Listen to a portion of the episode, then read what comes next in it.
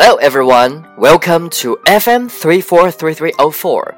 This is Ryan reading stories for you. Don't forget the rope. Thomas went camping with his friends. They thought they were prepared. They had packed their tents. They bought bug spray. They also had a lot of food. It wasn't until they were in the woods that Thomas noticed something. He had forgotten to pack a rope. The woods were full of bears. Bears can smell food from very far away. Rope is used to tie the food to a tree. This stops the bears from eating it.